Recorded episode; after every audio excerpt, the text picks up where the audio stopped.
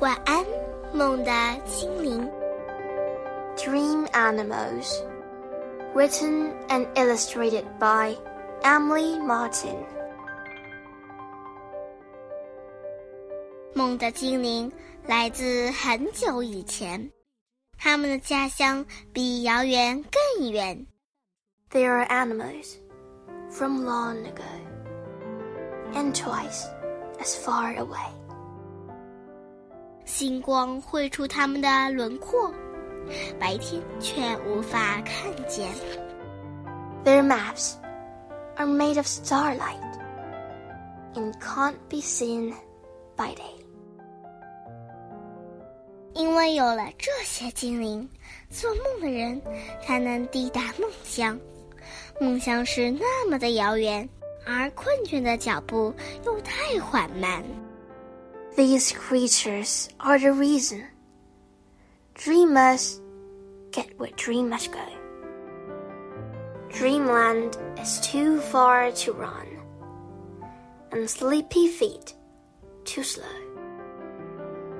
今晚你只要闭上双眼，舒服地偎在他们的身边，梦的精灵将载你奔跑、潜游或飞翔， 一路去往你的梦乡。You only have to close your eyes, and when you snuggle in, you'll be carried to your dream tonight, on wind or paw or fin.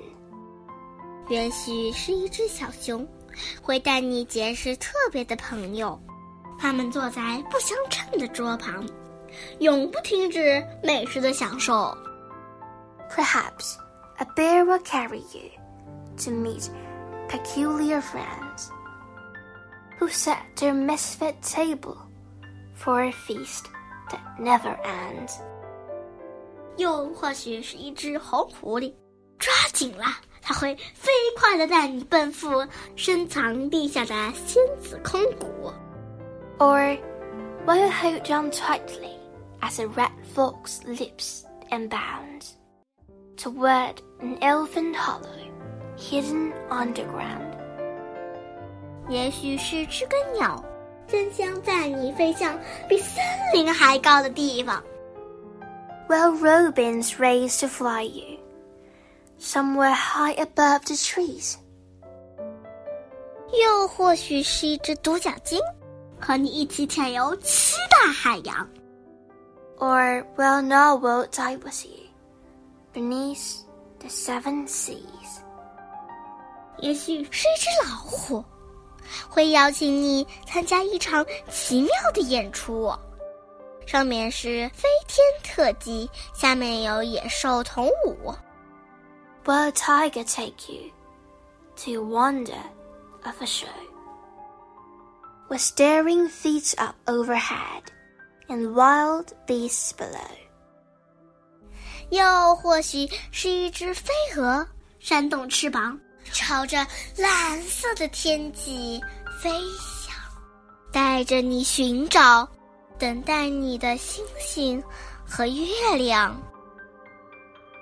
Or will you sail on Morse winds to the edges of the blue to find the very moon and stars waiting just for you?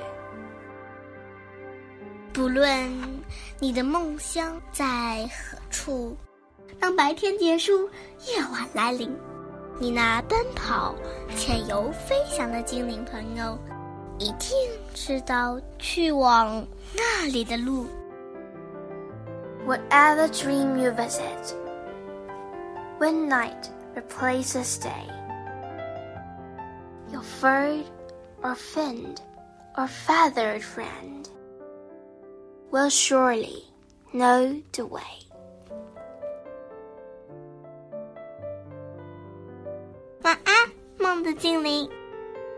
Good night, dream animals.